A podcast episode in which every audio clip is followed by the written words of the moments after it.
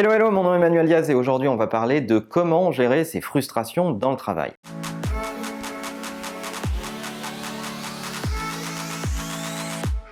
Tout au long d'une semaine, on a mille et une raisons de générer de la frustration dans son travail, soit à cause de choses qui se passent mal, soit à cause de personnes avec lesquelles on peut avoir euh, des problèmes. Et c'est justement en travaillant sur ces thématiques chez Imakina avec les équipes et les équipes opérationnelles et les équipes managériales qu'on en est arrivé à essayer de trouver une euh, pattern euh, de ce qui a un impact positif sur la gestion des frustrations et je voulais le partager avec vous pour également avoir vos retours sur cette question. On a trouvé quatre points sur lesquels agir pour avoir de l'impact sur la gestion de la frustration. Le premier, c'est ce qu'on appelle la résilience. Alors la résilience, c'est la capacité à encaisser.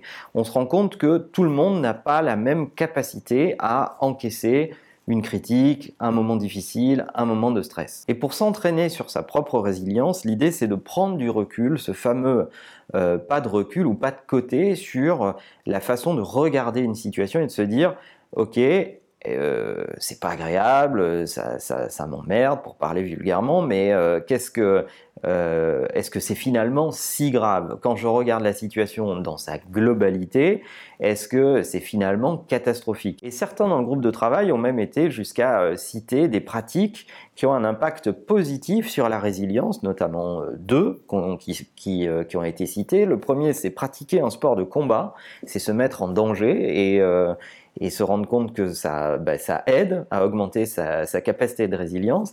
Et le deuxième, c'est être au contact de gens qui ont une grande technique dans leur métier, c'est-à-dire qui maîtrisent des gestes techniques difficiles et se mettre en danger à essayer soi-même et essayer de comprendre euh, finalement que on peut quand même exécuter quelque chose, que ça peut pas mal se passer, que c'est pas catastrophique et euh, qu'on peut progresser dans la technique à son rythme. Mais bon, premier sujet, la résilience.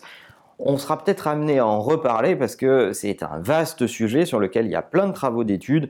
Et si ça vous intéresse, dites-le dans les commentaires pour qu'on zoome particulièrement sur la question de la résilience. Mais en tout cas, c'est le premier sujet sur lequel on peut agir pour essayer de mieux gérer sa frustration. Le deuxième, c'est s'occuper de soi. Alors quand on dit s'occuper de soi, ça veut dire quoi? Ça veut dire s'occuper de ce sur quoi on a un impact. En réalité, dans une situation frustrante, on peut se plaindre de cette euh, frustration. On est d'ailleurs assez champion du monde en France pour se plaindre de tout cela, mais euh, se plaindre ne change pas grand-chose et ce sur quoi on a le plus d'impact, c'est soi.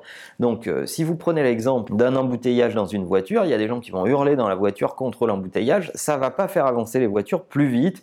Et vous avez d'autres caractères qui vont se dire ok comment je peux trouver un itinéraire bis, comment je peux changer mes habitudes euh, pour essayer de trouver un autre itinéraire global ou un autre moyen de transport à long terme? Ou comment je vais utiliser ce temps dans les embouteillages de façon plus efficace, mettre un podcast, écouter un truc, bref, euh, voilà, ça c'est avoir de l'impact sur la situation et sur soi. Bah, quand on commence par là, on gère sa frustration de façon plus efficace. Troisième élément sur lequel on peut agir, c'est regarder toujours ce qu'il y a de positif dans une situation de frustration.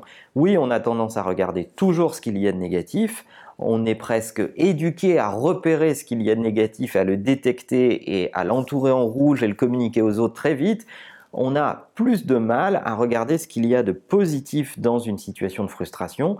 Et pour autant, il y a euh, beaucoup d'intérêt à le faire. D'abord pour entraîner les autres vers un autre regard sur la situation et aussi pour mieux la vivre. Et enfin, quatrième élément qu'on a pu trouver dans ce workshop, c'est agir ne pas s'arrêter à commenter, à regarder, à observer, à verbaliser euh, dans une situation de frustration, mais aussi agir, choisir de petits actes répétés qui peuvent avoir un impact sur la situation de frustration qui est la vôtre, ne pas être spectateur de cette situation, mais bien agir pour essayer de la changer. Voilà les quatre leviers qui peuvent vous aider pour mieux gérer des situations de frustration. Je ne sais pas si vous avez l'habitude de faire face à ça dans votre travail, si vous avez d'autres astuces à partager avec la communauté. Est-ce que vous avez trouvé d'autres leviers qui vous permettent de mieux gérer votre frustration?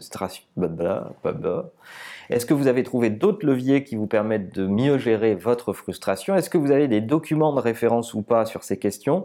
Partagez tout ça dans les commentaires. N'oubliez pas que l'ensemble de ces épisodes sont disponibles en podcast et que la meilleure façon de marcher, c'est de vous abonner. À bientôt.